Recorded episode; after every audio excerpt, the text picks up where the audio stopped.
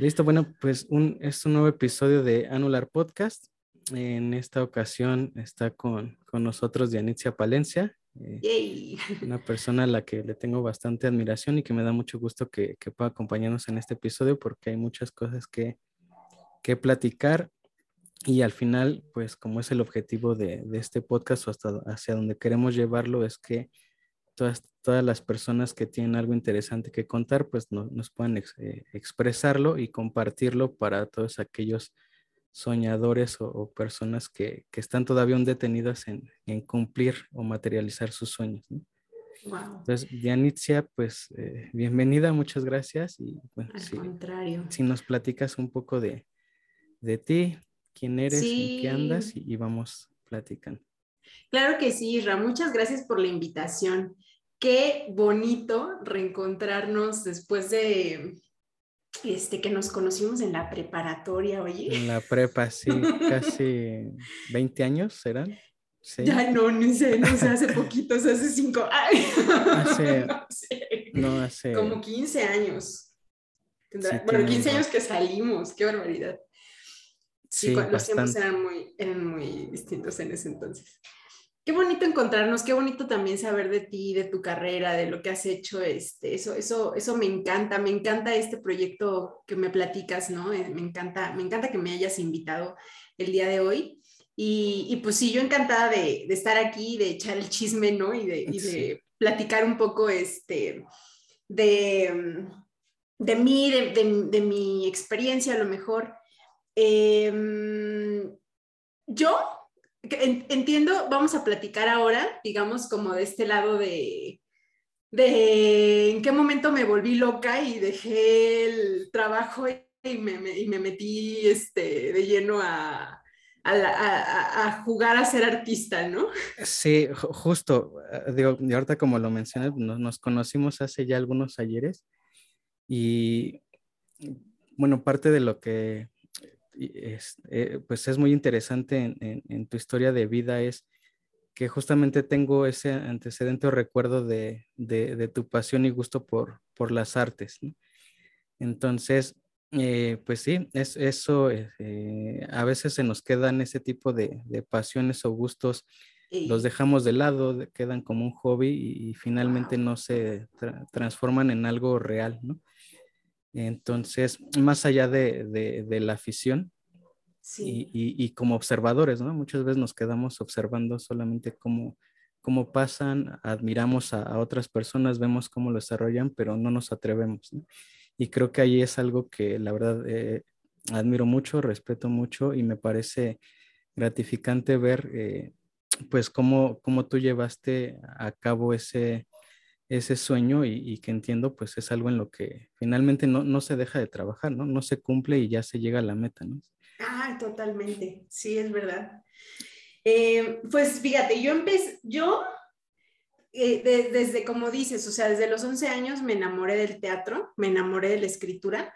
Me da muchísima risa porque ahí en, en la escuela donde íbamos había un maestro de, de español en la secundaria. Sí que nos puso un día a escuchar una canción de Oscar Chávez, este, okay. que, que, era el, el, poema de la niña de Guatemala, y yo escuché esa voz así tan grave y así tan de Oscar Chávez, y yo la escuché y yo dije, ay, qué cosa más horrible, por supuesto ahora digo, ahora me arrepiento, ¿no? Ahora digo, okay. por supuesto que yo puedo escribir mejor, y, y, además yo en ese entonces era fan de jeans y esas cosas, y me okay. parecía la poesía más sublime del mundo, entonces yo ahí fue que me animé y dije, yo puedo escribir mejor, ¿no? Entonces sí empecé a escribir, me metí al taller de teatro de la escuela y pues ahí estábamos haciendo nuestras obras y así. Y, y, curiosamente, no sé por qué me tocó un maestro que era así súper amante de, de, Lorca, del teatro de Lorca, y nos presentó, ¿no? Así nos puso a leer cosas de Lorca, etcétera, y yo quedé fascinada con él. Sí. Y luego en la preparatoria, por azares de la vida, seguíamos con Lorca, entonces yo estaba como muy, muy enamorada de, de su teatro, de su poesía. Pero llegó el momento de elegir carrera, como bien dices. Ajá. Y me acuerdo que fui a un. a, a estas ferias de universidades Y fui, y fui me paré, era, la organizaba la UNAM, y fui me paré al, al, pues al stand de, el, de, teatro, ¿no? Y entonces estaba hablando ahí el director de, de, la escuela, ¿no? Y le estaba así dando, estaba explicando pues, eh, este, ¿cómo se llama el programa, el plan de estudios y todo eso? Y yo llegué tarde a la plática y entonces ya se van todos y yo me acerqué a él y le dije, oye, es que yo necesito un consejo. A mí me gusta muchísimo el teatro, me gusta mucho y, y, yo quiero saber si, si esto es para mí, o sea, ¿tú qué me dirías, no? Y entonces me vio y me dijo, mira, si tú estás dispuesta a vivir con un chocolate y un cigarro en la bolsa, por esto, esto es para ti. Y entonces yo, por supuesto que dije, no, Yo, ni fumo.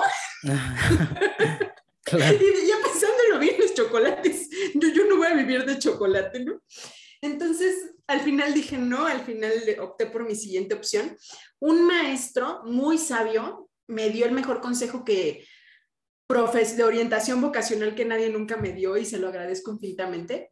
Me dijo, Dianitzia, no hay carreras para todos. O sea, tú tienes que ver de ese universo de carreras a lo mejor que hay ahí afuera, escoge las que más te llaman la atención y velas poniendo al centro, ¿no? Y si el centro la pones y de ahí partes a esas otras, que te, a esas otras cosas que te gustan, este, buenísimo, esa carrera te puede llevar hasta esos otros lugares. Y si ves que no, pues esa no es, ¿no? Entonces así puse al derecho, ¿no? Y pues el derecho pues se queda como la biología, etcétera. Y cuando puse la psicología al centro, yo dije, no manches, igual y de aquí pues sí, la, psicología de pronto se puede ir como por un lado más médico, más, que me gustan las ciencias naturales, entonces a lo mejor puede agarrar por ahí, o, este, o por el lado como, como de si yo desarrollo al ratito que escriba mis obras de teatro, lo que sea, pues la psicología de los personajes o yo qué sé. Okay. Ya no sé, pero el chiste es que cuando puse a la psicología al centro, esa como que fue la mejor. Me, me pareció que era la que más me llevaba a esos otros lugares. Ok, o sea, digo, para, para como ir poniendo o contextualizando, o sea, parte de tu inspiración fue eh, esto de Federico García Lorca y sus obras, lo que te generó esa espinita de yo quiero saber más, ir más allá con el, con el teatro, que incluso, por lo que estoy entendiendo, te llevó a que al momento de seleccionar tu carrera, sí fue una de las opciones que tú estabas visualizando. O sea, no solo quedó en un gusto o en una actividad de taller de, escuela. Sí lo estabas visualizando ya como algo eh, para, hacerlo de manera profesional. Totalmente. Y, esto, que, que ahí coincido con, este consejo, como que poner al centro las ideas, eh, que a veces no necesariamente, o sea, eh, no necesariamente el camino de la vida, digo, por sonar un poco romántico, es, es ir lineal, ¿no? Muchas veces tenemos que ir explorando diferentes eh, ambientes, eh, ir, ir sumando conocimiento también experiencias para poder al final llegar a ese objetivo. Eh, Totalmente.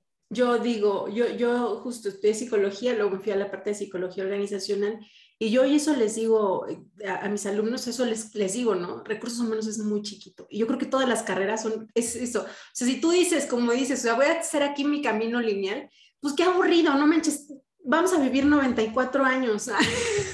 Sí, yo, me acuerdo mucho de todavía de, esa edad de la preparatoria a la hora de elegir carrera y, y como este status quo o, la historia que nos venden, ¿no? De buscar estabilidad, estabilidad, estabilidad.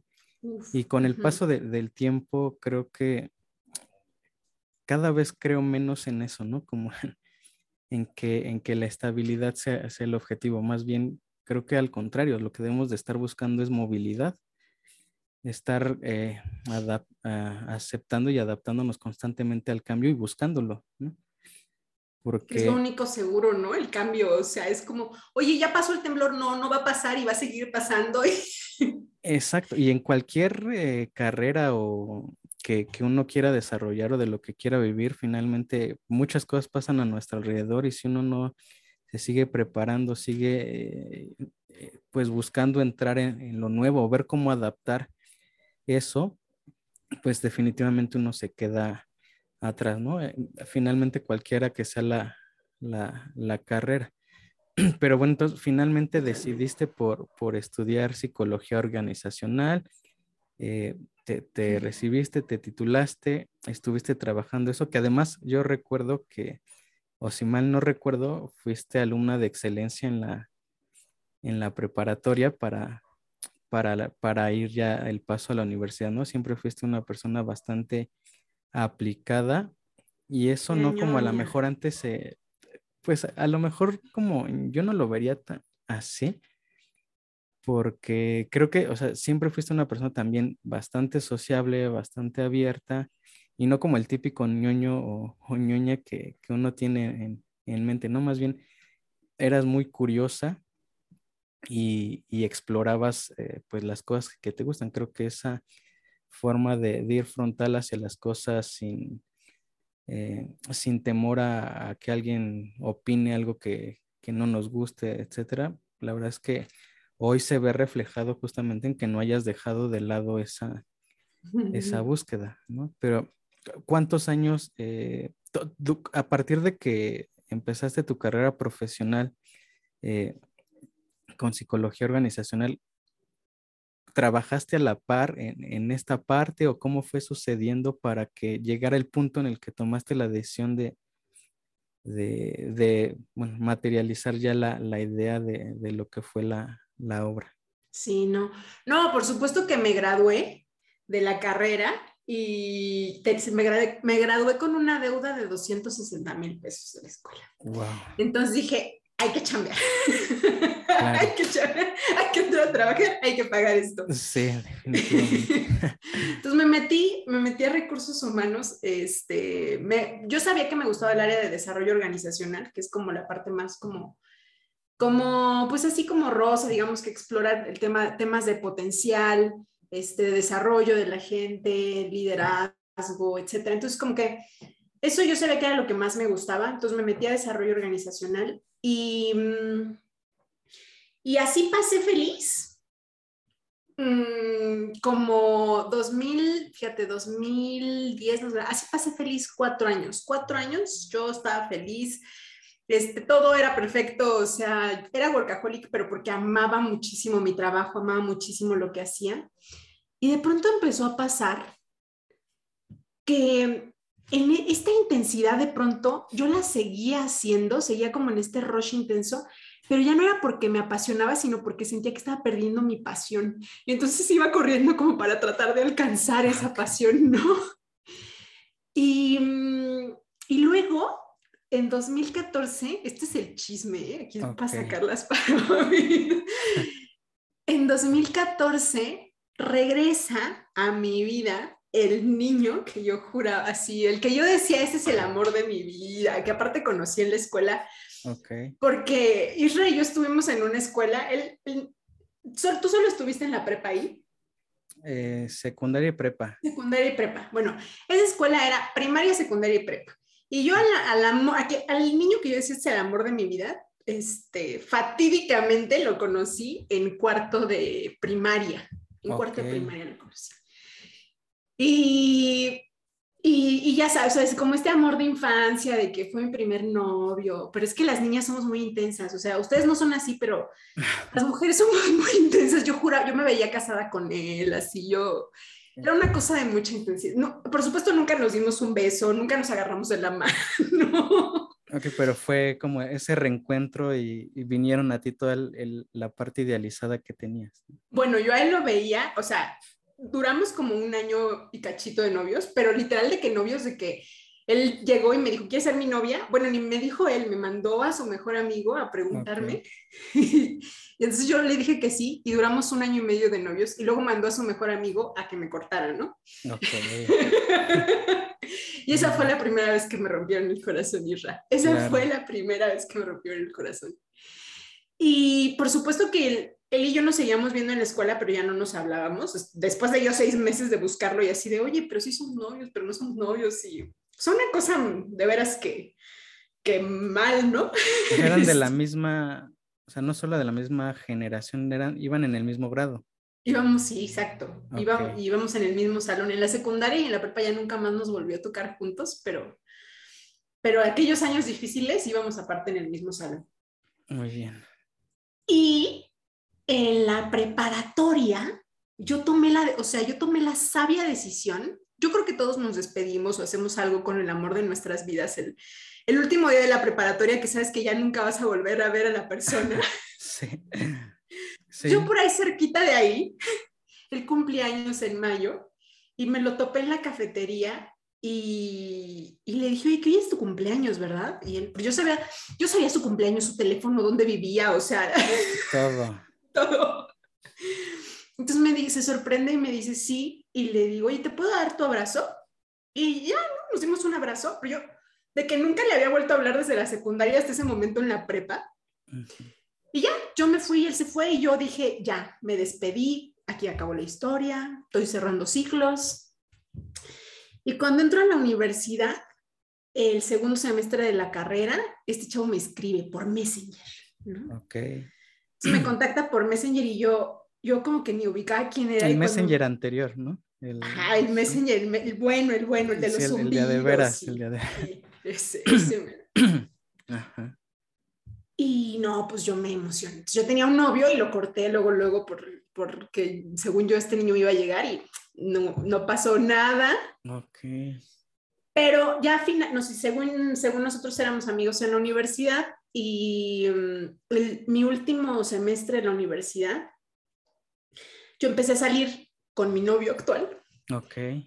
Y, o sea, ya 12 años ya llevamos, imagínate, empecé a salir con mi novio y este chavo como que se puso, como que en ese momento dijo, no, y se puso las pilas y a mí me tuvo así como en un dilema.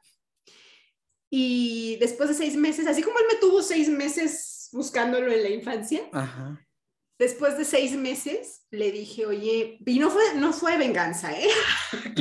no, pues ya estabas, ya estabas en otra etapa, ¿no? Sí, ah, le dije, oye, no, fíjate que mejor me quedo con, con mi novio, ¿no?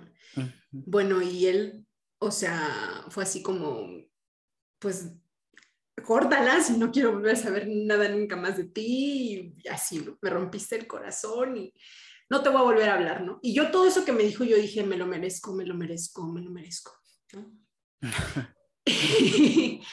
y, y pues silencio total, ¿no? Porque aparte este chavo es como, era, es, yo supongo, es orgulloso y todo. Y entonces silencio total, o sea, yo le mandaba luego mensajes de feliz cumpleaños, de cualquier cosa, y era así como, o sea, ¿no? silencio total. Y cuatro años después, cuando yo estoy trabajando, terminando de pagar mi deuda interminable de la escuela, ¿no? Y correteando este, mi pasión, ¿no? Que se me escapaba y que ya no me gustaba tanto recursos humanos, regresa a mi vida. Ok, pero en ese, en ese momento, o sea, todavía estaban en, en, la, en la construcción de la historia, pero todavía no tenías en plan eh, la, la obra. La obra. No, es que de ahí salió todo. Este hombre regresa en 2014 y y cuando regresé, igual así con un mensaje de Facebook, ¿no? Así, así de hola. Ya por el nuevo Messenger. Sí. Oye, ya pasaron cuatro años, ¿no? Y yo dije, o sea, si este chavo regresó es porque, o sea, se tragó su orgullo y quiere algo bien y yo le voy a entrar y vamos para algo bien y la realidad es que fue...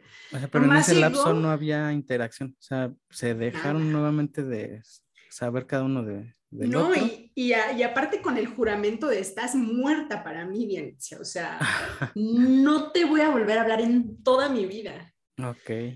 Y entonces cuando regresó yo dije, no, sí, este chavo ya, mira, se tragó su orgullo, etcétera, vamos a echarle ganas. Corté a mi novio. Ok. y yo así salí con él. Y la cosa, o sea, duró un mes así de salir el, fin de semana y, y me mandó a volar, ¿no? Eh, y entonces yo ahí fue que empecé, o sea, justo retomé un texto que empecé a escribir en 2009, que según yo era un texto y según yo no sabía qué era, yo decía que era un, como parecía más literatura. En 2009 le empecé a escribir y era justo para él. Y, y en ese inter fui a ver una obra eh, que se llama Cada vez nos despedimos mejor Me llamó la atención el título, quién sabe por qué. Suena bien. Suena bien. Y fui, salí a Diego Luna, era un monólogo. Y fui a verla y me encantó, así quedé encantada. Y yo dije, ¿quién escribió esto? Y mm, es un, un, director de teatro que se llama Alejandro Ricaño, que escribe, él dice que no, pero sí es como, escribe narraturgia, o sea, escribe como, como es, es la narraturgia es como la forma más barata de hacer teatro, y, pero lo hace muy bien. Y es lo que él dice, o sea, como si vas a hacer, si no, si no tienes como muchos recursos para la superproducción, etcétera, apóyate en tu texto. Entonces es como verborrea, es como, es como, como, como que era un monólogo y, y, Diego Luna cuenta toda la historia de él con esta chica.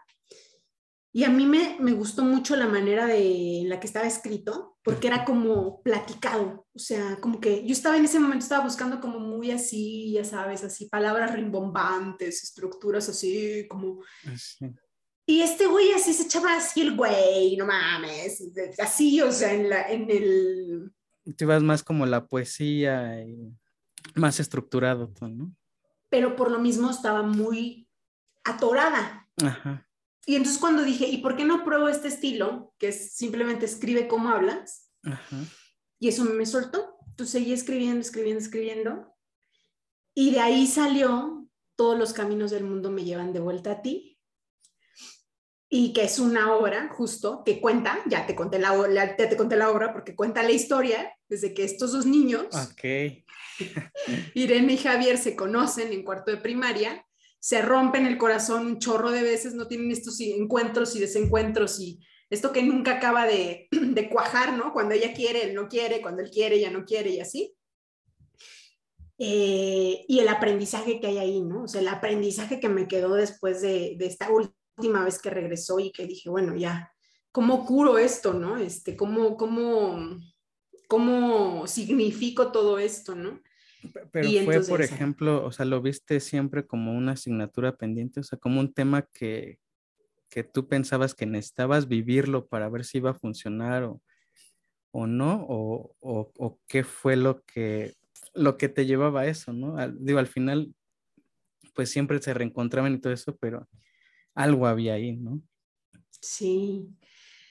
Pues no sé qué era. Yo, ahora viéndolo en retrospectiva, con específicamente, o sea, yo siento que era mucho lo que yo idealizaba de él, ¿no? Y que cuando llegaba a la realidad y veía al real, pues no me gusta, o sea, ya era otra cosa, ¿no? Era como, entonces, esto era muy chistoso. Cuando, cuando estábamos cerca, nos, nos queríamos cortar, o sea, queríamos terminarnos y cuando estábamos lejos, pues en este, lo idealizas, ¿no? Y este ideal que tienes, así de sí, que regrese, etcétera.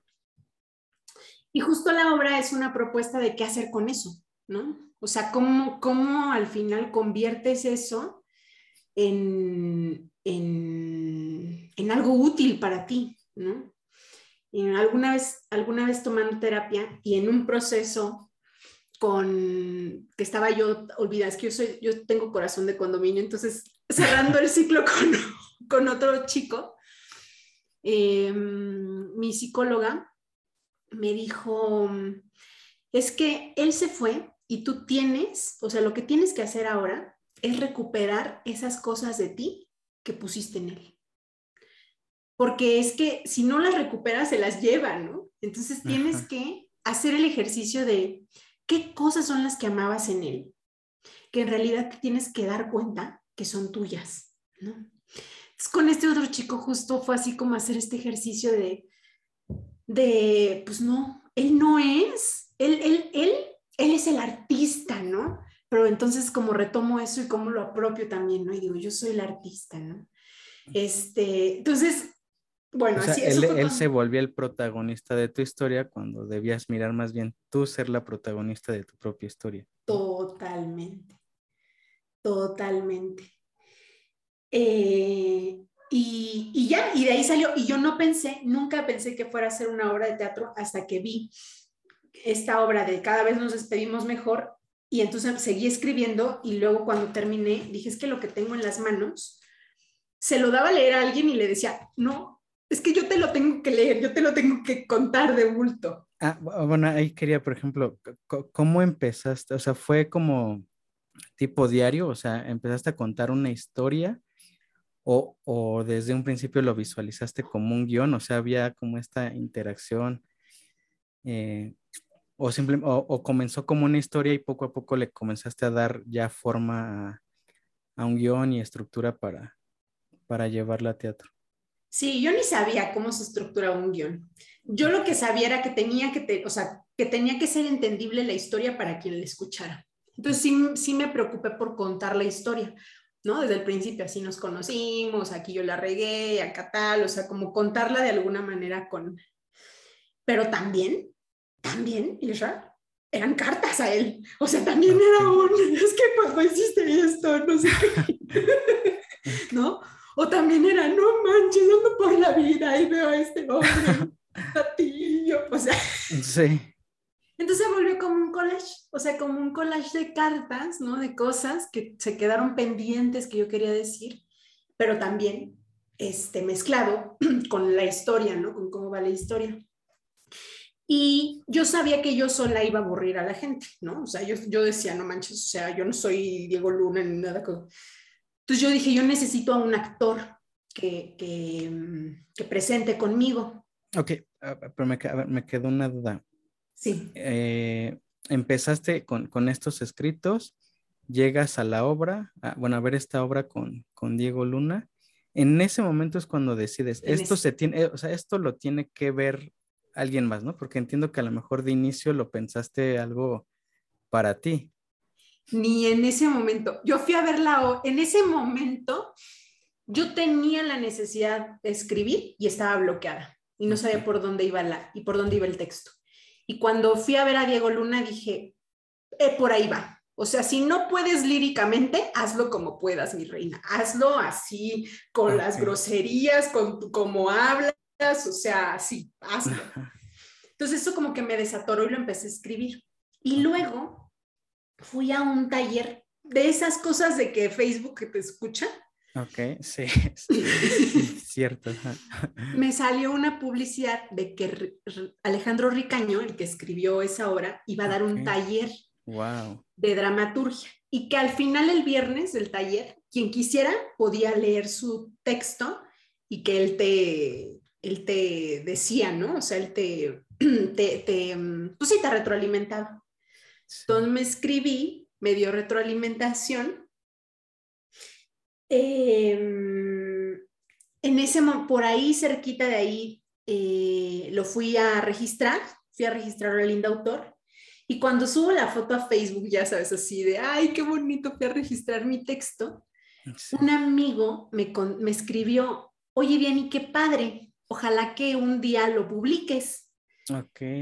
Y yo dije, bueno, esto no es de publicarse, pues esto no es como, esto es para presentarse. Sí. Ese día fue el día que me entró la cosquilla y que dije, pues, ¿por qué no? Sí. Pues vamos a presentarlo. Entonces, eh, me empecé a mover y en esas de que las cosas te salen de chiripas la primera vez, como dicen la suerte de principiante, toqué las puertas de Cine Tonalá y yo dije, pues, yo acostumbrada al teatro de nuestra escuela, que ensayabas todo el año para tener una sola presentación. es cierto. Y la seguías el, año, el año siguiente, ¿no? Sí. Porque no se concluía. Pues yo dije, pues igual. O sea, vamos a ensayar, vamos a preparar, vamos, vamos por una presentación, vamos por una sola función. Entonces me contacté en Tonalá y les pregunté, oye, este, fíjate que tengo una obra que quiero presentar, no sé qué. Y me dijeron, uy, sí, es que este, es una obra de teatro, sí. No, pues es con Jimena, ¿no? Este, oye, mándale un correo. Oye, Jimena se tardará mucho en contestarme. Y me dijeron, mm, no, pues sí.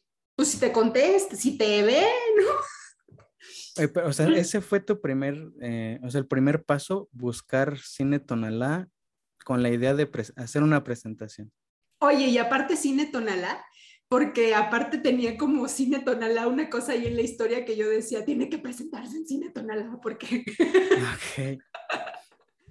que, bueno, también, bueno, no solo, al final no solo fue una, pero Entonces, tu primer acercamiento fue Cine Tonalá. En ese momento, entiendo, no tenías definidos actores, no tenías definido un equipo de producción. Nada, nada. ¿Conseguiste primero el teatro, entonces? Y después de ahí fuiste buscando... Fue un poco todo junto, como que, como esta parte que te da el trabajo, ¿no? De, de project management, ¿no? Estructura, ¿no? Es... Totalmente, o sea, fue como decir, a ver, queremos presentar, ¿cuándo queremos presentar? Y era septiembre, ¿no? O era, no sé, que yo dije, bueno, pues en siete meses podríamos presentar, en siete meses se puede, ¿no? Y de ahí para atrás. Entonces necesito el lugar, necesito a los actores, necesito tal. Y entonces fue como en paralelo ir buscando. En paralelo yo trabajaba en recursos humanos, entonces literal buscando actores en LinkedIn. O sea, reclutando actores en LinkedIn. Ok, pero digo, ahí haciendo una pausa, justo lo, lo, que platicábamos, ¿no? Al final, ¿cómo combinas eso, las herramientas que tienes? Porque al final se vuelven medios, no el fin, sino el medio para poder desarrollar otras cosas, ¿no? Tú con, con esa experiencia, con el conocimiento seguramente ya de la herramienta y de cómo filtrar, este, entonces... Exacto desde cómo filtrar, ¿no? Busco actor y desde filtro busco actores que vivan en la Ciudad de México, que tengan entre 20 y este 30 años, ¿no? Y ahí consigues al, actor, ¿no? Al que va a ser el protagonista. Claro, ahí los empiezo a reclutar y les, les, les hablo y todo. O sea, mi, mi proceso de reclutamiento ahí en todo, ¿no? Este, los hablé, les dije, nos vamos a ver en una audición, la audición la vamos a hacer en el TEC.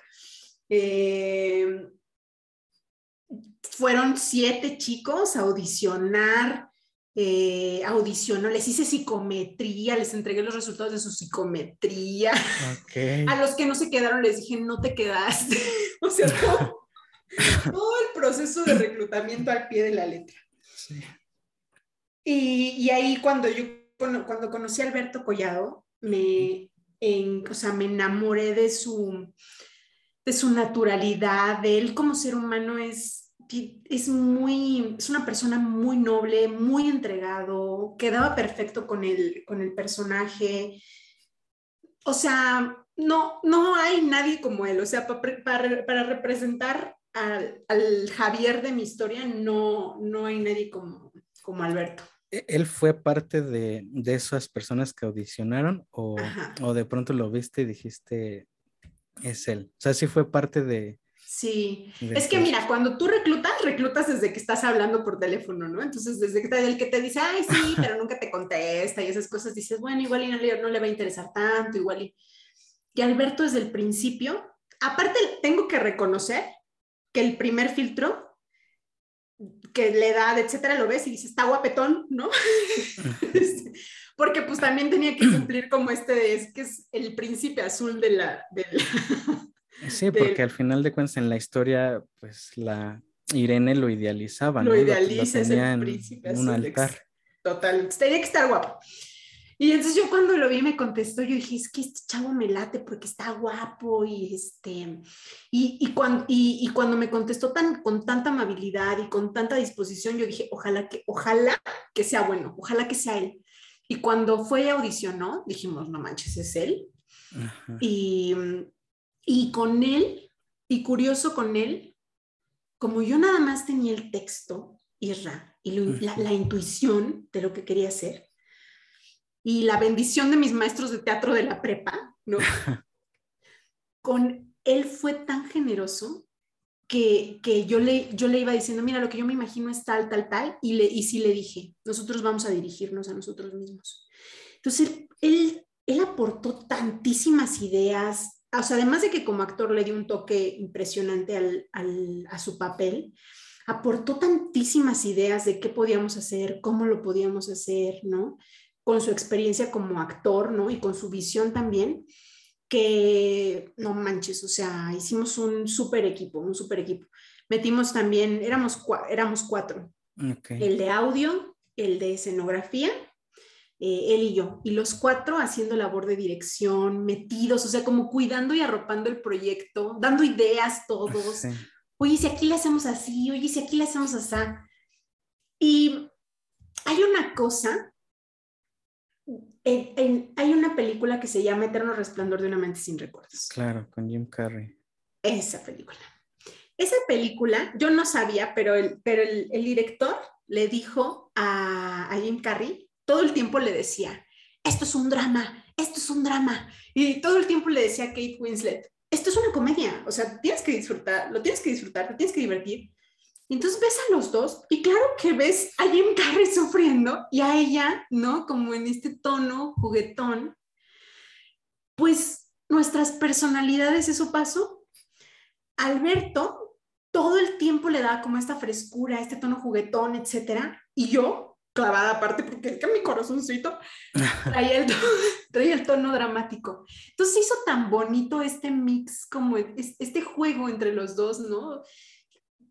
Había mucha inocencia y este, mucho de la infancia como que nos conectó mucho a los dos. Entonces fue algo muy bonito. Lo empezamos a difundir en Facebook. En ese momento Facebook creo que jalaba muy bien para promocionar eventos porque llenamos una sola llenamos una fecha más, o sea, llenamos 70 lugares más con gente completamente desconocida. Pero ahí, por ejemplo, o sea, todo este proceso ya lo, o sea, ya lo, ya lo viviste dejando de lado tu, trabajo que en ese momento tenías o, lo fuiste trabajando a la, a la par? Sí, fue a la par, fue a la par completamente. Es, en ese momento yo también estaba en un momento en el trabajo en el que ya tenía un equipo, un equipo sólido, ¿no? Un equipo maduro este, conmigo, entonces me, eso me ayudó como a no, o sea, no cargaba yo el mundo entero, ¿no? Era como, o sea, me ayudó, me ayudó a como estar eh, sin descuidar el trabajo, eh, seguir alimentando este, este otro proyecto. Además de que... Te levanta, ¿no? Te levanta el ánimo, ¿no? Porque ya, ya, ya se vuelve, a veces a lo mejor pasa como secundario esa parte y cuando empiezas a desarrollar cosas más creativas donde tú eres quien quien lo lidera o quien aporta con mayor libertad, eso te, pues te libera también a ti. Israel, yo me levantaba a las 4 de la mañana a correr. Era la más feliz del mundo. O sea, yo me levantaba, estaba corriendo, repitiendo mis textos como perico. Los sábados en la mañana nos íbamos a ensayar a Coyoacán. Allí montábamos, ensayábamos todo. Y era, o sea, yo era la más feliz de la vida, ¿no? En, ese proceso. Y nuestra presentación fue un sábado también y las demás funciones también las organizamos en ese periodo en, sábados. Ok, en ese momento cuando dieron la primera presentación, o sea, tu idea seguía siendo una presentación. Sí, es que la primera, la primera fue para la familia, de cuenta. O sea, la primera fue así de que invitamos a la familia y se llenó, se llenó toda, o sea, de, de que mi familia es grande y ahí van ya hasta con la matraca, ya sabes. sí. Y entonces, pero empezamos a hacer difusión en Facebook y, y, Facebook, gente, gente de otro. Y yo dije, pues a ver si se abre la fecha. Entonces empecé a hacer difusión para un día después, para el domingo. Ok. Y se llenó. O sea, empezaron a comprar boletos, ¿no? Vendía yo por boletia, empezaron a comprar boletos, se llenó y ya pasó. Y luego el actor, este Alberto, me dijo, oye, estaría bien padre que tuviéramos una temporada. Sí. Y que nos alocamos y suerte de principiante, llegué a tocar la puerta de la teatrería. Tenemos una super obra, no sé qué, conecta con los... Porque eso sí pasaba, la gente terminando la obra se nos acercaba y nos... O sea, gente, gente así, mujeres, así que llegan a terminar la obra y me decían, yo tuve una historia así. O que me decían, ah, ¿cuántos años terminan teniendo aquí? 34, 30, a 36, 36, ah, prepárate porque te va a buscar a los 50. Sí. wow. Conectó con la gente. Entonces llegamos a la teatrería así diciendo, no, esto conecta con la gente y todo. Nos abrieron las puertas. Y eso fue... O sea, ahí sí me, me, voló un poco del piso. Me gustó muchísimo. Es la, experiencia más bonita. Y ese proceso no fue o sea, digo, a lo mejor te lo, lo cuento así, pero, o sea, el, conseguir el teatro en que, en que te den el espacio y todo eso, o sea, la negociación realmente fluyó. O sea, esa no fue como la mayor complicación. No, no, yo creo que justo, o sea, lo que decíamos ahorita, sí la chamba te da habilidades de producción, o sea, en, en, la parte artística, mucho es la parte de producción, donde yo creo que muchos de pronto se atoran o lo ven así como, oh, qué difícil, ¿no? Hablar de negocios, este, los dineros. Del tema de la producción, o sea, pero ese es nuestro fuerte, los que venimos de, del trabajo. Traes project management, traes estructura, hablas el lenguaje financiero, no te espantan, ¿no? Es como, pues esto tiene que salir porque tiene que salir. Sí, claro. Ajá. Sí, no, pero aparte va ya, ya, o sea, estás jugando también con, con, el, con tu nombre, con tu reputación y las de los que te siguen, ¿no? Los que van con, contigo, porque entiendo que Alberto Collado también ya era o es un, un, actor que, o sea, no, no fue su primera vez, ¿no? Él ya traía también cierta trayectoria y, o sea, ¿cómo se dio esto? Le, le, antes de que, los, de que él quedara leyó el, escrito, o sea, ¿qué, qué, sientes tú qué te platicó de qué fue lo que lo, motivó a realmente querer estar en la, en la obra? Que además, pues él le metió, como dices, todo el, compromiso y lo, y lo que le aportó para que al final de ser un escrito, pues se convirtiera en lo que, en lo que fue, ¿no? Una obra, la idea de tener una, una presentación y después toda una, una temporada, ¿no? Creo que ese equipo que armaste al final de cuentas fue bueno porque te motivó, te sumó y, y, te, pues sí, te llevó a, a, todavía hacerlo más, ir más allá, ¿no? De lo que tú en un momento lo tenías previsto. Sí, totalmente. Eh, sí, les di un fragmento de la obra el, el, principio de la obra, ese les pasé para que leyeran y justo como dices, o sea, como que fue un, esto es, esto como una relación de dos, o sea, es como que los dos tenemos que querer el uno con el otro. Entonces, eh, si vas, o sea, todos los que fueron a audicionar, de alguna manera ya leyeron un fragmento de la obra y sabían de qué se trataba y todo. Y, y ya en la audición les pedí que prepararan otro fragmento de la obra que era como un poquito más adelante. Entonces, como que sí, tenían una idea más o menos de qué iba, pero hasta que yo le dije a Alberto, ¿le entras? Me dijo, sí, hasta ese momento le di el guion completo. Ok, ya estando dentro. Sí, pobrecito, lo hice firmar un acuerdo de confidencialidad, de que no. Ya tenías todo, todo preparado. Oye, ¿cómo, eh, o sea, pues, no, debe ser fácil. O sea, ¿cuál fue la mayor complejidad de, eh, de, poder llegar a eso, a montar la, obra, a lidiar con el equipo? Porque no siempre es así eh, tan bonito, ¿no? Me imagino que hubo también situaciones, eh, sobre todo a nivel personal, es lo más complejo que a veces uno puede, tiene, tiene que, que, lidiar y sobre todo cuando, cuando emprende, ¿no? Porque pues, al final es como tu bebé, ¿no? O sea, tú, como dices, hay que arroparlo, hay que, hay que cuidarlo, hay que encaminarlo para que, para que se convierta en lo que, en lo que queremos. Pero ¿cuál fue eh, como que esa mayor dificultad en todo ese proceso? Pues mira, el, el, el llevarnos como equipo, todo, todo esto, ese proceso de construcción de la obra, todo ese proceso, las presentaciones, las funciones, todo fue miel sobre hojuelas. O sea, fue una cosa así, o sea, fue miel sobre hojuelas. Pero, pero, pero ahora viendo en retrospectiva, yo sé por qué. Porque había, o sea, porque, porque, porque, mm, porque había los recursos, o sea, porque se le estaba pagando a la gente bien, ¿no? Yo, yo incluso me preguntaba así como, no era como cuánto pagan en el mercado, yo decía, ¿cuánto, cuánto a mí me gustaría que me pagaran? O sea, cuánto me parece, me, me parece digno, me parece justo, ¿no? Y a partir de ahí, este, entonces, fue como una relación muy generosa de, de todos lados, o sea, yo fui generosa, ellos correspondieron con su generosidad y eso fue bonito, eso fue, eso, eso tuvo como arropó toda la magia que tuvo el proyecto. Eh, lo que sí es real, hay, y también la, la, la, gente llenaba el espacio, o sea, nos iban a ver a la teatrería, pero eh, lo que sí, o sea, lo que es real, yo, digo, es que para mí fue así como el papá cuando hace los 15 años de la niña, ¿no? Y entonces echa la casa por la ventana. Pues era así, o sea, yo estaba echando la casa por la ventana. En algún momento me preguntaron, oye, Diana, ¿y si es negocio? Y yo decía, ¿qué negocio va a ser? O sea, es una cosa bonita. en la teatrería me recomendaron así de, oye, te sugerimos que des los boletos a 350 pesos. Y yo decía, 350 pesos, ¿quién va a venir? No, no, no. vamos a darlos a 180 y vamos a poner siempre 50% de descuento. Ok.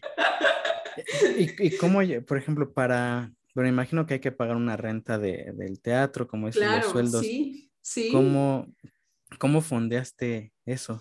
Con la chamba Godín. La chamba Godín, el fondo de ahorro, ¿no? O sea, eso, o sea, el fondo de ahorro y, y, y ahí el justo es el aprendizaje que a mí me queda, ¿no? Que, que justo platicando con un productor nos decía, es que tú tienes que hacer que lo que haces, o sea, cada, cada, cada proyecto que haces sea sustentable, porque si no, no, o sea, te funciona una vez. Sí. Te funciona dos veces, pero más no es sustentable. Y si quieres dedicarte a esto muchos años, tienes que encontrar la manera de hacerlo sustentable. Claro. Pero, bueno, justo, justo esto que comentas, creo que entonces sí es como parte, digo, sobre todo también como te comentaba del mensaje cuando uno decide emprender, entonces no necesariamente tiene que ser como o sea, cierro y corto todo lazo con, con otra cosa, sino como lo comentaba, ¿no? Y, que es algo que en lo que creo, tienes que aprovechar y utilizar también, por decirlo, el, dinero como un medio, ¿no? Eh, que al final de cuentas te va a llevar a, a, lograr otras cosas. Si, si, con ese momento era tu, tu trabajo, bueno, pues estaba financiando este, tus otros proyectos. Y al final, ¿en qué momento decides eh, ya dar fin o, terminarla con, con, esta parte Godín. ¿Y, ¿Y, qué sigue, no? ¿Cuál fue? ¿Termina la, la obra y ahí tomas la decisión? ¿O, o cómo, cómo, llegas a ese punto y, y, qué sigue? Yo hubiera seguido tres años más así. O sea, yo decía, tres años más o sea, yo, me, yo, yo contaba así, contaba mis, mis, mis quincenas, ¿no? Este, y yo decía, yo creo, que yo creo que en tres años ya me puedo independizar, estaba creciendo y así. Y eh, yo me salí de, de, donde estaba trabajando porque fue mi primer trabajo, duré siete años ahí, entonces yo decía, le decía a mi jefe, quiero volar, quiero conocer otras cosas, etcétera. Me fui a trabajar a una consultora al World Trade Center, no me gustó, este, para empezar, porque yo vivo en el norte y iba hora y media de ida y hora y media de regreso, una, una cosa muy fea. Y, y en ese, pero en, en ese momento estábamos con, con, las funciones, con la temporada, estábamos en la teatrería, los miércoles, en la noche. Y, y, mi jefe dejó de trabajar en donde estaba y se cambió a trabajar a Aguascalientes. Y me dijo, Diante, ¿vienes? Y le dije, sí, sí me voy. Déjame terminar, déjame terminar mi temporada. Yo termino mi temporada en junio y me voy contigo. Entonces, me, a la par, en, el Inter, estuve como yendo haciendo el proceso de selección, ¿no? Para que me entrevistaran y así. Y en junio eh, me dice ya, o sea, le dije ya, o sea, me ofertaron y le dije, dame dos semanas y ya estoy contigo. Me fui a Aguascalientes y el gusto en Aguascalientes me duró, me duró dos meses a lo mucho, dos meses a lo mucho. Ok. Porque junio, julio, agosto. En agosto nos hablan, ¿no? Le hablan al director de la planta, este, le hablan a mi jefe, al director de recursos humanos, me hablan a mí. Y dice que a una junta, ¿no? Subimos a la junta y nos dicen, bueno, pues muchas gracias por participar, ¿no? Y entonces fue así como, ¿qué? Y le dije a este chico así, déjame, déjame le aviso a mi jefe. Me dijo, no le, ni le avise a tu jefe porque están las mismas que tú. Bueno, yo le estaba diciendo así, oye, Paco. Wow. Y Paco me dijo, mira, firma lo que haya que firmar, este, no, o sea, no le hagamos de todos, etcétera. Entonces me liquidan y me acuerdo que yo le hablé a, le hablé a mi, a mi novio y le hablé a mi tía y les dije, oye, este, pues me acaban de liquidar, ¿no? Y mi tía me dice, que estás bromeando. Y yo, no, no estoy bromeando. Entonces, pues ya me voy a regresar. Este, ahorita le hablo a, Charlie y este, ahorita me pongo de acuerdo con él. Eso creo que habrá sido un miércoles, un martes, quién sabe qué día habrá sido, pero El, sábado él fue por mi aguas calientes, nos regresamos y en ese inter yo pensé, eh, ¿quiero seguir en recursos humanos o no? Entonces cuando él llegó por mí, eh, le dije, oye, lo estoy pensando, esto es lo que he estado pensando y, mi respuesta ahorita es, ahorita no quiero seguir en recursos humanos. Bueno, claro, en ese momento yo con la liquidación, ¿no? Yo veía la liquidación, los tres meses de sueldo, yo, aquí, ¿no? O sea, yo, yo, con ese dinero terminé de pagar, eh, pues todavía pendientes, de, deudas pendientes que tenía del teatro. Ajá. Acabé de pagar las deudas que tenía pendientes, todavía dije, todavía me alcanza para vivir un año ¿no? Así como si me organizo y todo. Y en ese inter empecé a escribir manifiesto. Y manifiesto está chistosísimo porque habla justo de una mujer que decide. Sí, exacto. Que ahí, esa, era una de las dudas, porque quería saber, bueno, termina esta historia con la obra, finaliza esta etapa de, de trabajar en recursos humanos. Y, y, porque todo esto fue, si mal no recuerdo, en 2018. Ajá. Eh, y ahí, si, si, no estoy bien, ¿es durante la pandemia 2020 o 2019 cuando sale manifiesto? En 2019 grabamos manifiesto, en 2019, pero en ese proceso de postproducción y todas esas cosas, la sacamos por Instagram en, en 2020, en la pandemia, en la pandemia, porque yo me acuerdo que sacábamos un video cada semana y luego nos decían, oigan, pero cuídense y así yo, ese ya es material que grabamos, ¿no? Oh, y ahí, por ejemplo, como justo manifiesto empieza, empieza así, ¿no? La historia de, de una mujer, María, que, que decide dejar su, su, trabajo en recursos humanos para ser escritora. Sí. Esa, esa parte, o sea, me imagino que viene un poco inspirado en, esta decisión que, tú tomas de decir, bueno, quiero seguir en recursos humanos o, realmente me quiero dedicar a, esto. ¿Y cómo, cómo sale la idea de, ya no una obra, ahora una, serie y además en Instagram, porque en ese momento pues ya también logras una base de, usuarios o lograste también una base de usuarios, de seguidores con, con la obra tanto en Facebook pero Instagram, ¿cómo, cómo, cómo nace esa idea o cómo surge esa idea de voy a hacer una serie y la voy a publicar en Instagram? Por Julián. Julián, es, Julián es mi fotógrafo. A Julián lo conocí, él estudió en el CUEC, estudió cine en el CUEC y ya él lo conocí porque él me lo llevó la chica que me ayudaba con la, con la comunicación, etcétera, con las redes sociales. Me dijo, como que en su paquete de servicios, incluía ahí, te voy a hacer tu video, ¿no? Entonces, así conocí a Julián, un día llegó al el día del ensayo en, el teatro, llegó a grabarnos y nos hizo una propuesta de video, nos hizo el video y así lo conocí. Y luego, cuando, cuando empezamos con la temporada, le dije, quiero que me ayudes a hacer más videos.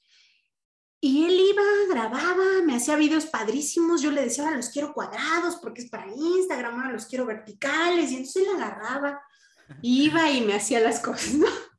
Y dije, esto está padrísimo. y entonces me aloqué y le dije, oye, Julián, yo quiero esto, esto que, que este nuevo texto lo quiero hacer como miniserie para Instagram. Échale un ojo y velo y dime si sí se puede o no se puede. Entonces lo leyó y me dijo, pues yo creo que sí se puede. Y le dije, pues va. Sí. Y entonces, eh, un poco me dijo, ve pensando dónde grabar. Y entonces fue como muy sencillo, ¿no? Como, como que eso nos ayudó a ir, a ir acotando, o sea, como ya pensando en, va serie para, para Instagram. Entonces como que cambié los espacios, dije, ok, vamos a utilizar una cafetería solamente y vamos a utilizar mi casa. Entonces, el chico que, Carlos Telles, que es eh, quien trabajó con nosotros en la escenografía del primer proyecto, tiene un amigo muy querido que tiene una cafetería y nos invita un día, oye, vamos, está bien padre, ve, conócela. Y la cafetería, súper así, súper hippie, este, ellos súper buena onda. No, de antes tenemos que presentar un personaje y me enseñan a un señor maravilloso, viejito el señor, eh, Messier Claude. Y, este señor iba, vivía ahí juntito, iba y se tomaba su café, etcétera. Y yo quedé enamorada, yo siempre me enamoro de los viejitos, y quedé enamorada de él y regresé y le escribí una carta a Messier Claude y, lo metí en la, yo dije, Messier Claude tiene que estar aquí. Es como que ese guion fue un guion muy vivo que se fue retroalimentando con, con eso, ¿no? Con conocer la cafetería, con conocer a Claude. Yo en ese momento leía mucho a Cortázar y Cortázar tiene una historia de, bueno, en, en, en Rayuela le dedica un capítulo a un señor que se llama Seferino Piris, que es real que ese señor existió. Ese señor, Cortázar luego trabajaba con la UNESCO como haciendo traducciones y cosas así, y de la UNESCO le, lo, metieron como de jurado a un concurso de, pues de, de mm, textos que mandaban y Cortázar leyó el guion, leyó el texto de Seferino Piris, que era un manifiesto para cambiar al mundo. Y entonces su propuesta, pero, pero Cortázar dice, este señor estaba loco, o sea, no estaba loco de que, ay, qué loco, sino de que clínicamente, está, o sea, el señor estaba loco, ¿no? Y entonces el señor eh, escribió, ¿no? Decía que había que dividir al mundo por colores, ¿no? Y entonces habría este, quienes se encargarían de regular el pasto y las hojas de los árboles y otros que se encargarían de regular el sol y las jirafas y las abejas y no sé qué. Y Cortázar dice, o sea, por mucho, este texto era el más como original de todos, o sea, todos los otros estaban bien aburridos, tan horribles, y este texto se merecía el premio, ¿no? Pero, pero evidentemente no lo premiaron pero Cortázar decidió premiar, digamos, como simbólicamente a Seferino Piris, poniendo todo su, manifiesto, digamos, en, el, libro de Rayuela. Ok, qué interesante. Entonces a mí se me ocurrió que, la historia podía ser de, de, María Piris, que era nieta de Seferino Piris, y que ahora quería ella escribir un manifiesto para, para, cambiar al mundo y para ver, si, para ver si ese manifiesto podía llegar por lo menos a manos de otro Cortázar. ¿no? ¿No? Que ahí busca la, eh, la historia me, involucrar a otros artistas, ¿no? Que le dan la idea, bueno, oye, no solo lo compartas, ¿qué tal si todos hacen su propio manifiesto? Manifiesto, ajá, sí, sí, sí. Y, y así fue, entonces así fue que nos alocamos, ¿no? En, en parte eso salió también de una plática que tuve con un amigo que en ese momento también estaba desempleado y hablábamos, ¿no? Y hablábamos de nuestra vida ahorita, de que decíamos, no manches, es que está cabrón ahorita salirte de tu casa y este, irte a rentar a otro lado y mejor y si le echas un piso mejor a la casa de tus papás. y, como todas estas ideas, ¿no?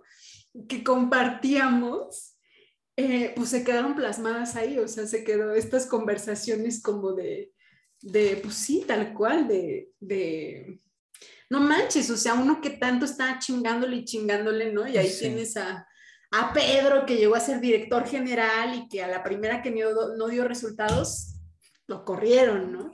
Claro. Entonces, como que es una, es una reflexión, está, como que salió esa como con una parte muy bohemia, muy del momento también. Sí, y, y, fue, o sea, tanto otro formato y otro género totalmente distinto a la, a la obra. Me, me, imagino que ahí pues aprendiste mucho de, de, de todo lo que, lo que te, te, sirve para y cómo poder expresar las ideas y lo que escribes. ¿Cómo sentiste que le fue a manifiesto eh, en Instagram? Creo que también está en YouTube.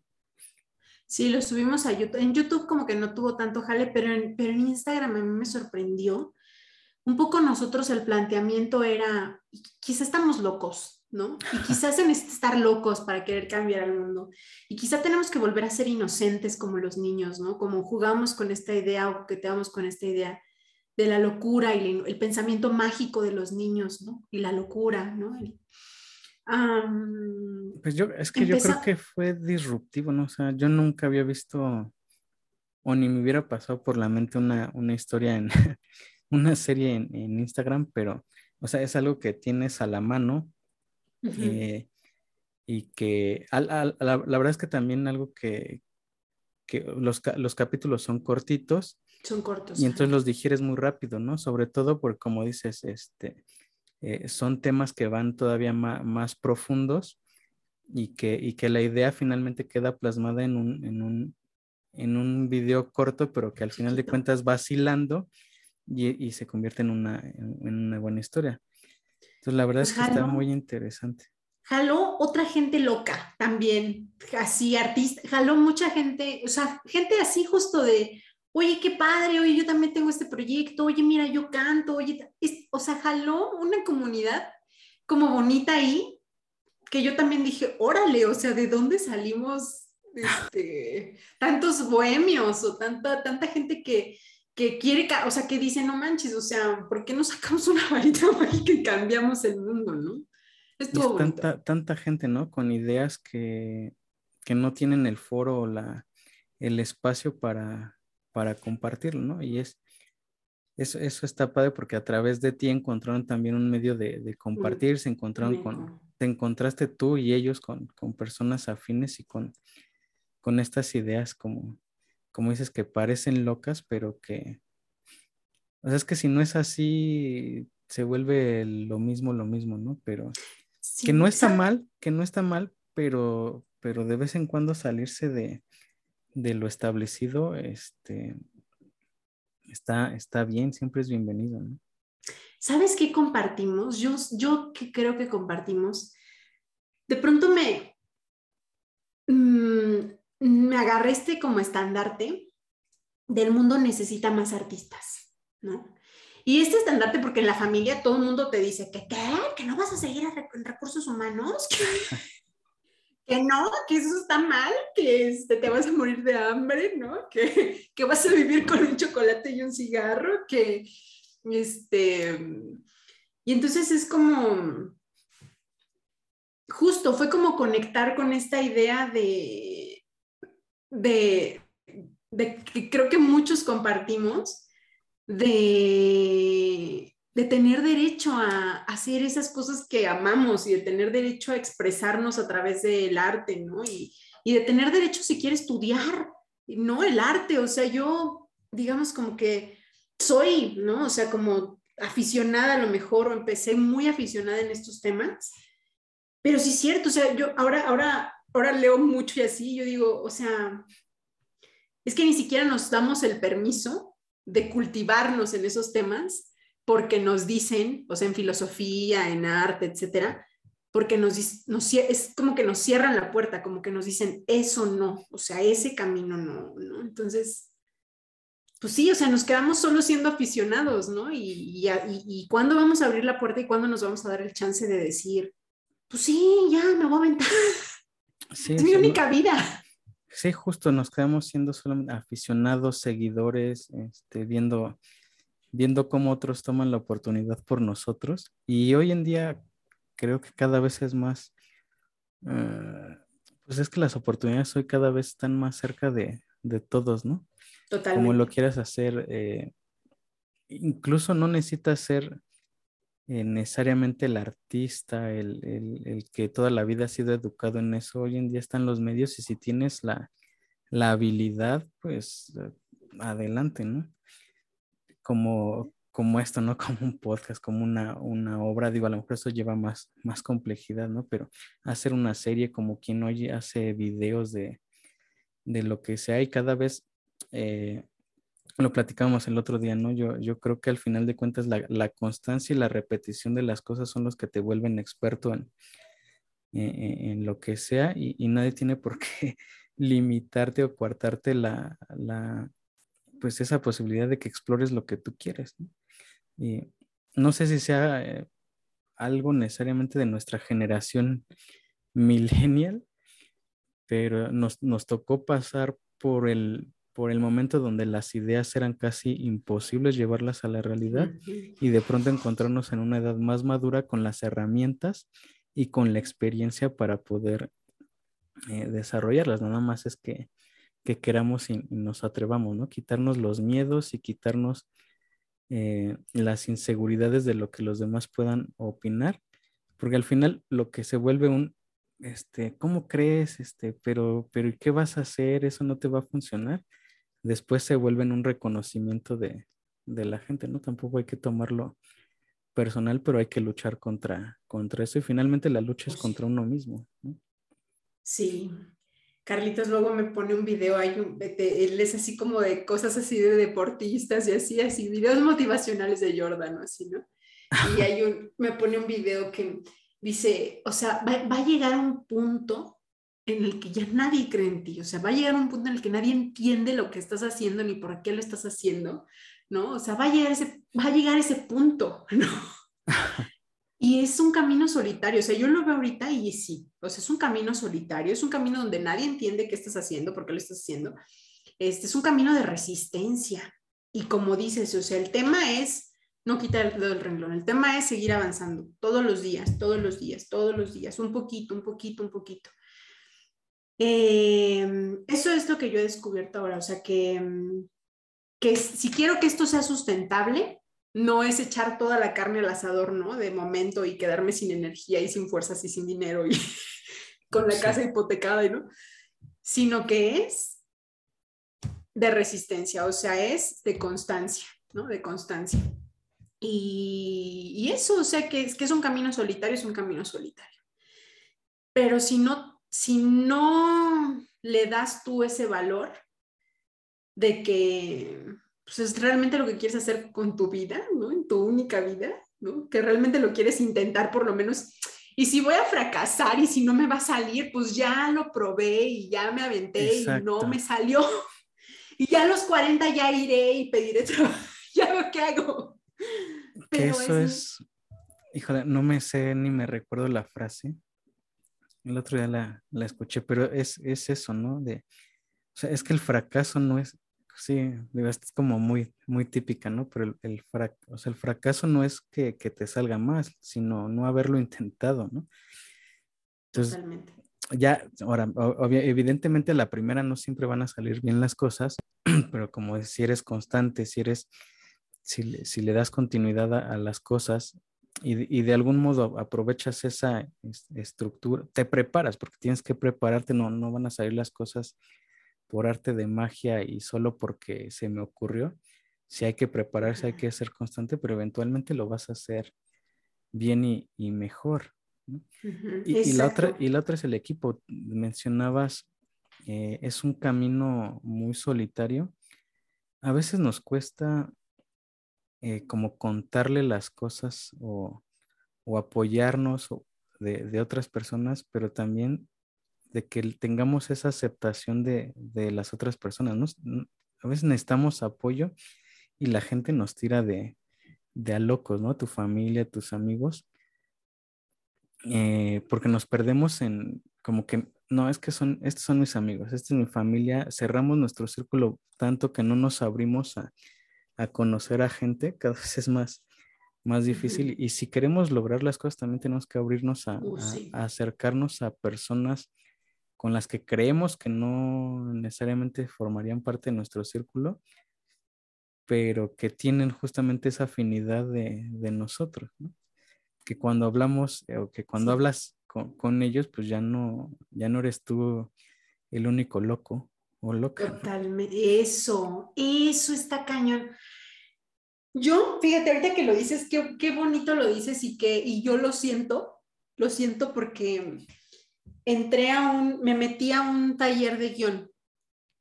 Y eso es lo que yo más agradezco. De ese taller, eso es lo que más agradezco. Que, que entre nosotros nos echamos porras. O sea, que cada semana vamos, alguien lee su guion, este, nos damos retroalimentación, etcétera. Eh, nos agendamos, ¿no? A mí me toca leer en un mes y entonces tienes la presión de no manches, es que que tengo que leer en un mes, entonces me tengo que apurar a escribir, etcétera es, literal así como grupos de ayuda, casi yo siento que estoy en un alcohólico anónimo. Ándale, sí, exacto. Pero sí es cierto, o sea, ese es rodearte de otras personas que están en el mismo camino que tú y ahí y, encontrar apoyo ahí y, y nos apoyamos todos ahí. Sí es verdad, sí es verdad. Yo lo que más agradezco de este grupo es eso. Sí, porque ir, solo contra el mundo no, eh, a veces nos cuesta colaborar y, recibir el, el feedback, ¿no? Pero o sea, hay que rodearnos y que este, e, es algo que, que, yo veo, ¿no? Por ejemplo, en el tema de, del podcast, ¿no? Pues a lo mejor la gente más cercana lo ve como, pues, ese loco con su tema, ¿no? Pero justamente empiezas a buscar comunidad con, con, gente que que lo mismo, que, que, que, te apoya, que, que también busca tu feedback, tienes que empezar a, involucrarte en esos círculos y a rodearte de, de, esa gente, porque de otro modo, o sea, de esas experiencias es como te vas retroalimentando, vas aprendiendo y vas, vas mejorando, ¿no? Si te quedas en, en tu mismo círculo, no, no avanzas de, de ahí. Hay una, justo con esto que dices, hay esta idea justo de por los emprendedores, ¿no?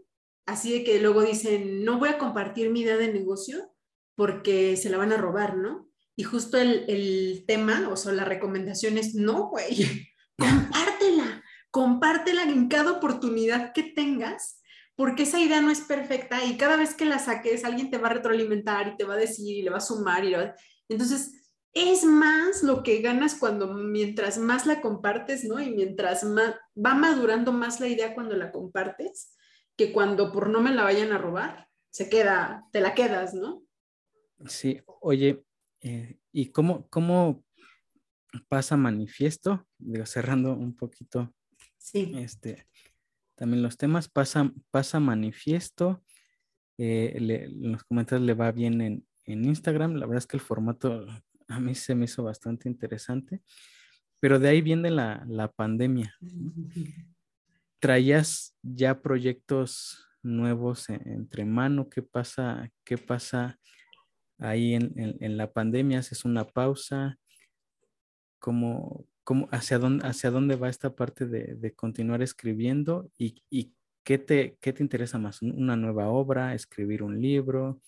¿Hacer una nueva serie? ¿Qué, te, te, te, gustó, te quieres seguir por este, esta parte creativa, o, o también se vale, ¿no? Fue, una pausa, probé y, y, bueno, quiero regresar a, al mundo Godín. Eh, no, eso todavía no, todavía no doy mi brazo a torcer, todavía digo no, este, sí. O sea, es como ahora ya les digo a todos así como, es la última opción, todavía no llegó a, todavía no llegó a ella. Em, pues pasó que se me acabó el dinero. todavía, todavía manifiesto salió con, con, yo no sé por qué del SAT, nunca me habían regresado nada, o sea, como que siempre estamos tablas. Y del SAT me regresaron una cantidad que yo dije, órale, y entonces eso me dio como para que, para la producción y la postproducción y todo de, manifiesto. Y ahí acabamos, ¿no? O sea, se acabó el dinero y como dices, o sea, luego llegó la pandemia y yo no, en ese momento no tenía, ¿no? O sea, en diciembre de 2019, antes de que llegara la pandemia, yo ya me había convencido, porque ya se me había acabado el dinero, que necesitaba regresar a trabajar. Pero que yo no quería un trabajo de tiempo completo. Entonces, lo que me pareció más noble y donde, donde sabía que tenía puertas abiertas era ir a tocar las puertas de la universidad, ¿no? Donde estudié, y, y, pedir chamba, ¿no? Así, pedir clases. Entonces, eso ha sido la cosa más bonita, más bonita, porque me da la oportunidad, ¿no? De tener hoy una chamba, una fuente de ingresos, ¿no? Que me da, que de alguna manera como que me mantiene, ¿no? Este, Yo quisiera que fuera más, pero, eh, pero me da tiempo, me da tiempo, o sea, que no me daban otra, pues ahora sí, que no te da la vida corporativa, ¿no? Claro. esto me da tiempo. Entonces, ha sido como, eso ha sido muy bonito. En algún momento un maestro me decía que, justo hablando de los proyectos artísticos, me decía, es que es muy común que las personas a veces tengan el dinero para sacar el proyecto artístico, pero no tienen el tiempo, ¿no? Claro. O tienen el tiempo, pero no, tienen, el dinero. Cuando las dos cosas coinciden, eso está increíble. Y hablábamos justo en ese momento de todos los caminos, ¿no? Que fue miel sobre hojuelas y qué cosa más maravillosa. Sí. Y entonces ahorita justo es eso, o sea, como que yo lo veo y digo, bueno, pero tengo el tiempo. ¿no? Entonces he encontrado como ese equilibrio de alguna manera ahorita, ¿no? Donde, donde tengo un trabajo de medio tiempo y donde al mismo tiempo voy, ya no, a, ya no a 100, ¿no? voy, de veras, voy a 20. Voy a 20, pero no me paro. O sea, de veras, voy a 20 en, en, en mi, este es un nuevo proyecto. Decidí que lo audiovisual me gustó. Eh, Julián, cuando grabamos Manifiesto, me echó la maldición. Dicen que, dicen que en el cine es así, que, te echan la, que, alguien te echa la maldición un rodaje. Me dijo, Diane, ya no lo vas a querer dejar. Y, y, ya no lo quise dejar, o sea, entonces ahorita estamos en eso. Me metía con Michael Rowe, si, si, lo, si alguien está interesado como en temas de guion, de escritura, etcétera, él es maravilloso de pronto abre, abre cursos abiertos de guion. Me metí a uno de sus cursos abiertos y tuve la suerte de que me dijera, quédate como en el taller permanente, ¿no? Que ah. Julián dice que es mi secta. ok. Y entonces ahí es donde estamos ahora. Este, estoy trabajando en enero, empecé a escribir un guion y mi objetivo era terminar de escribirlo a más tardar en un año, o sea, terminando diciembre, porque cada año IMCINE hace una convocatoria de, de apoyos a los guiones. Entonces yo sabía de esto porque ya había metido mis proyectos anteriores, los metía de pronto IMCINE. Y yo sabía de esto, yo sabía que en enero yo tenía que tener terminado para poder entrar a esta convocatoria. Entonces, eso, el año pasado eso fue, hacer este, estar escribiendo mi guion, ¿no? A la par del, del trabajo. Y y ya, ahorita en enero lo metimos a, concurso. Ajá. Y pues ahorita, o sea, disque es esperar, ¿no? Este, a que, a que respondan, pero pues al mismo tiempo yo ya, o sea, sigo haciendo correcciones, sigo trabajando en el guion. Wow. Y ahí vamos. Esta es, o sea, yo lo veo así, o sea, ahorita, o sea, es un proceso que va a tomar su tiempo, cuando, cuando yo le platicaba a una maestra cómo me había, mi, primera experiencia con todos los caminos, ella me dijo, Dianitza, te metiste a la cola. Te metiste, a esto, esto que te decía, de mándale un correo a Jimena y Jimena cuando me contesta, no, pues Jimena igual y nunca te contesta. Entonces fue como, ¿cómo lo podemos hacer? ¿No? Entonces me dijeron, se puede a lo mejor, ¿cómo lo veo contigo? ¿Puede ser en un evento privado? Así que le voy a pedir aquí matrimonio a alguien y necesito rentar el, la sala de cine y me dijo, este chavo, si es como evento privado, si es conmigo. Y lo vemos ahorita y ahorita quedamos la fecha. Entonces fue así como, lo veo contigo. Y entonces esta maestra me decía, es que te metiste a la cola. O sea, agarra, te metiste y lo hiciste y... Y ahorita el camino que estoy eligiendo tomar es el de seguir, seguir las reglas, o sea, seguir las reglas del gremio, ¿no? el gremio dice que tienes que escribir primero tu guion, que lo tienes que meter a concurso, este, que vamos a 20. Entonces yo dije, órale, vamos a 20. vamos, a, vamos a seguir las reglas del gremio, ¿no? Y, me ha hecho más humilde y me ha hecho respetarlo. Y, estoy, estoy aprendiendo de ellos también. Entonces eso, eso me está gustando. Muy bien, qué, qué padre, Diana. Entonces, ahora va a ser algo hacia lo, audiovisual. Audiovisual.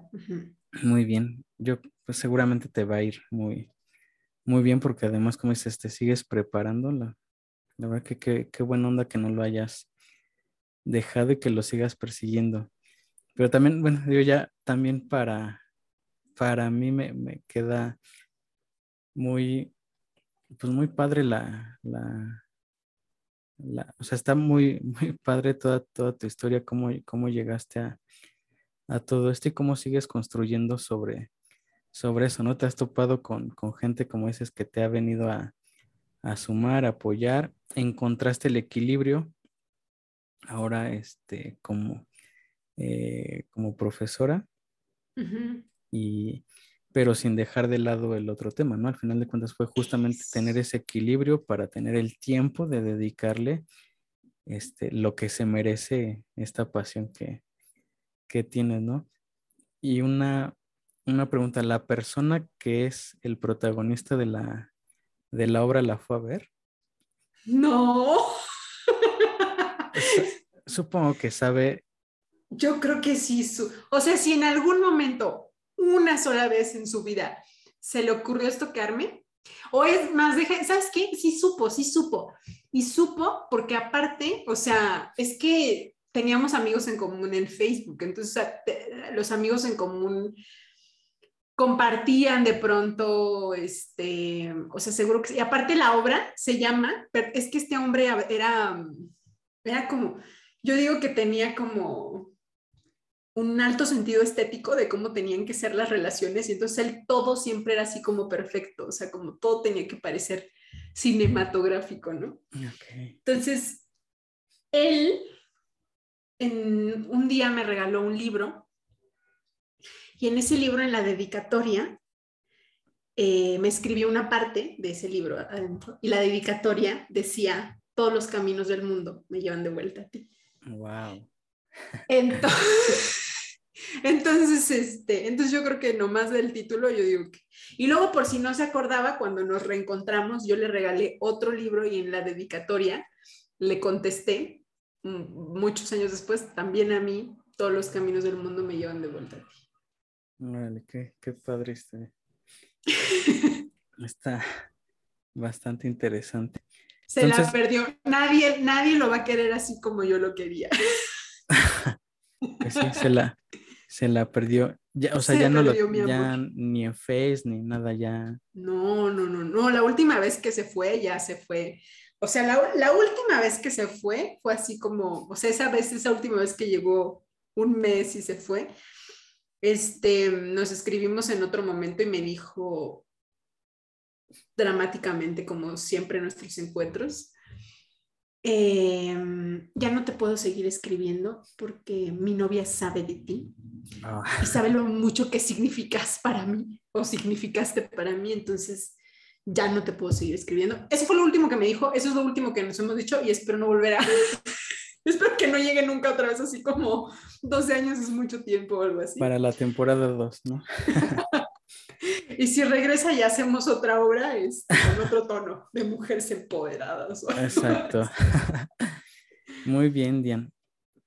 Pues listo, la verdad es que fue una plática muy, muy bonita.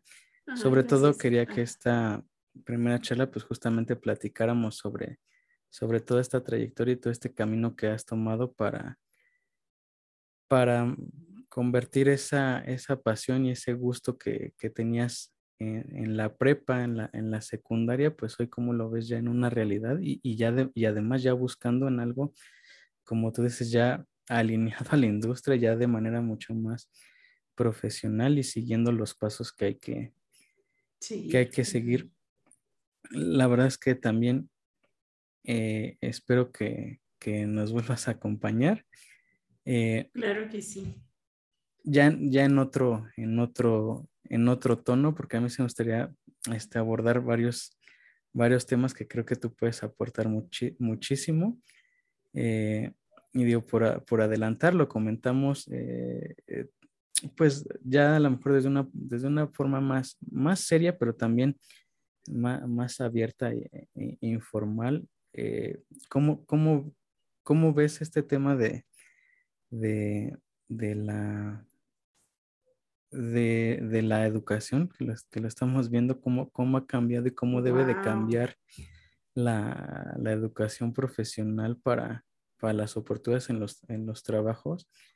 Y, entendería también que, a nivel de psicología organizacional, cómo hacia la orientación vocacional, ¿no? necesariamente ya hoy en día el camino es, este, como, como te lo decía, ¿no? lineal y, y a ver la escuela y tengo una carrera y voy al trabajo, la falta que, nos hace falta hacia, hacia que nos impulsen más al emprendimiento y cómo desde tu punto de vista también a nivel profesional y, desde el punto de vista educativo, cómo se debería también incluir pues el uso de las tecnologías, porque no todas las carreras lo, lo ponen y cómo, cómo puedes aprovecharte de, eso para, pues desde, desde una carrera profesional, pues llevarlo a un, a un tema este, más, casual, ¿no? Como son la, el manejo de, la, de las redes.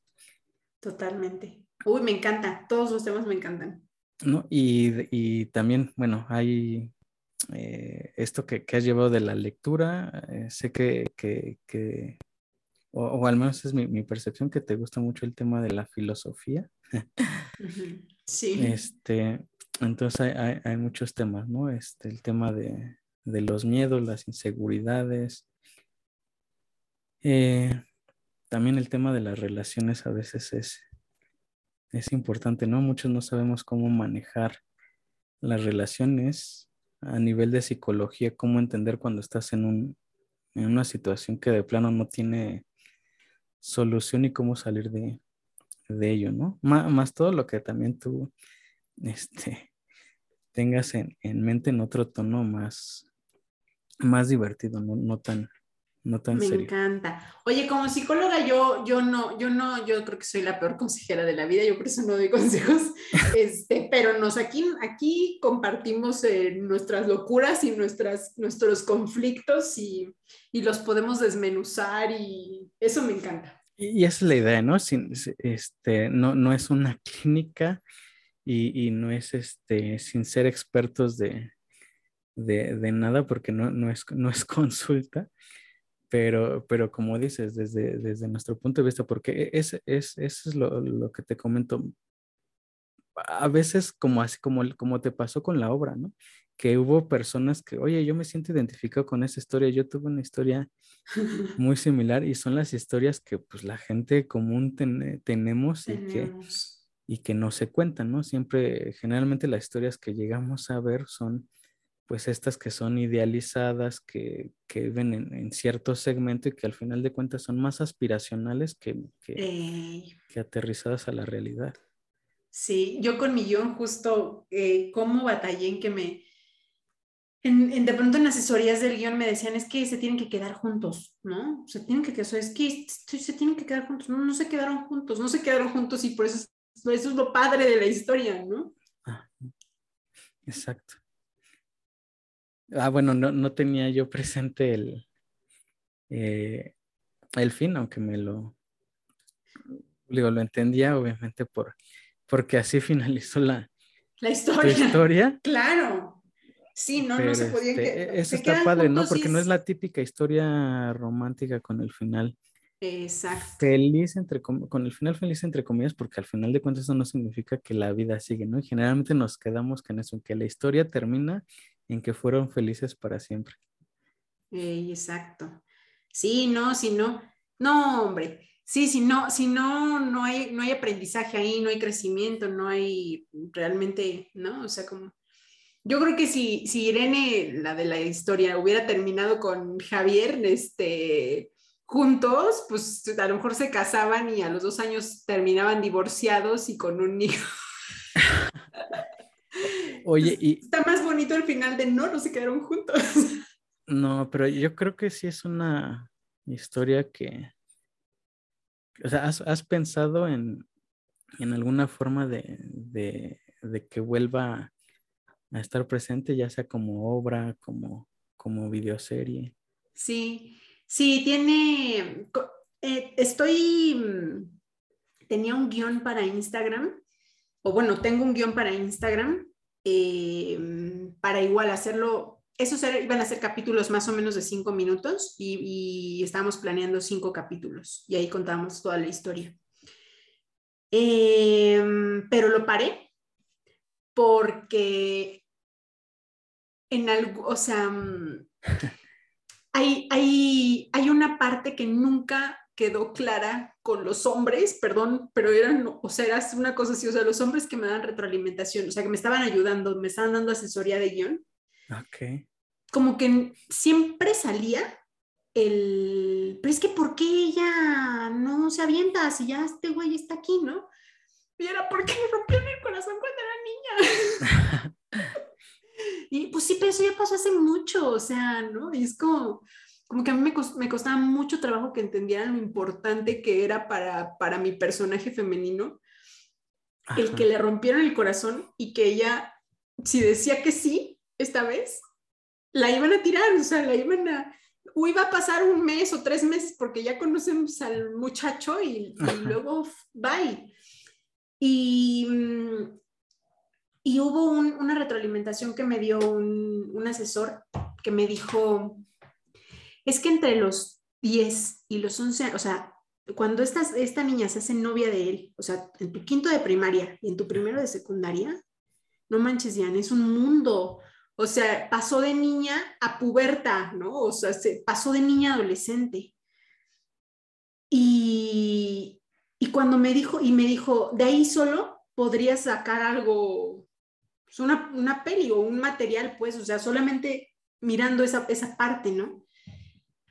Y eso me pareció más interesante que toda la historia. O sea, para hacer algo nuevo como audiovisual, eso me pareció, me pareció que por ahí iba. O sea, dije, si lo que voy a hacer puede ser mejor contando ese cacho de la historia solamente, eso voy a hacer.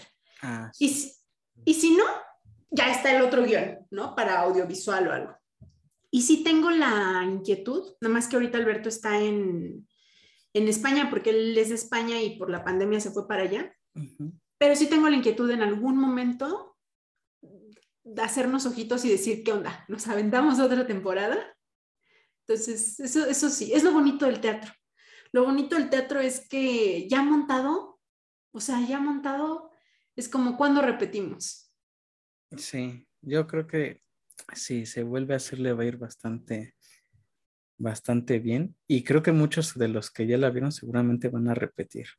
Sí, eso teníamos mucha gente que repetía. Eso está bonito también del teatro, que alguien se, se enamora de tu historia y van, y van porque, porque la gente misma te dice que cada día es un cada vez que interpretas es una interpretación distinta, ¿no? Ahora salió más dramático, ahora salió bien chistoso esto, ahora salió, ahora, ahora lo odié, ¿no? a, Javier o no, ahora sí te viste bien mensa, ¿no? O sea, como es la misma historia. Sí, justo eso tiene el teatro. La verdad es que a mí también me gusta mucho por, por eso, porque, o sea, aunque sean los mismos actores, puedes llevarte otra. Y además, nunca, una historia siempre la puedes ver de diferentes matices dependiendo del estado de ánimo en el que estés. En el que estás, es verdad. Entonces, no es lo mismo, este, como lo, inclusive con este tema de la pandemia, ¿no? No es lo mismo a lo mejor cómo lo vieron las personas antes de y ahora, ¿no? Que, caen muchos, muchos veintes. Sí, ahora que estamos más reflexivos, ¿no? Sí, no, nos pasó a todos, ¿no? Durante, durante la, la pandemia. Bien, pues no sé si, si quieres agregar algo más, Diane no, hombre, nada más. Darte las gracias por el espacio, Isra, y yo encantada. El día que quieras, este, que echemos chisme, aquí los tres, yo encantada. Me encantó, me encantó venir a, a, hablar podcast. Ah, muchas gracias, Yancy. Este, en el próximo, eh, bueno, en el próximo episodio ya estará eh, Andrea y bueno, nos estaríamos poniendo de acuerdo para tener otra, otra plática, porque es lo que te digo, yo creo que mientras más puntos de vista haya, este, siempre, siempre es mejor y, se puede aportar mucho más, ¿no? Y sobre todo los temas que, que, que traemos en mente, este, y bueno, hay pelotearlos porque hay muchas cosas que, que son, son, interesantes. Y la idea también, pues, es continuar con esta idea de, tener eh, más invitados, de que haya personas que... Hay, mucha gente interesante que no necesariamente tiene que ser famosa, pero que puede compartir eh, cosas muy, muy valiosas y sobre todo esto, ¿no? La idea es que quien se pueda sentir identificado, no es que haga lo mismo, ¿no? Pero simplemente que pueda ser como ese empujoncito de lo que no, a veces no nos atrevemos a hacer. Me encanta, qué bonito. Muchas gracias, Isra. Muchas gracias, Diane. Eh, pues nos vemos y finalizamos. Gracias.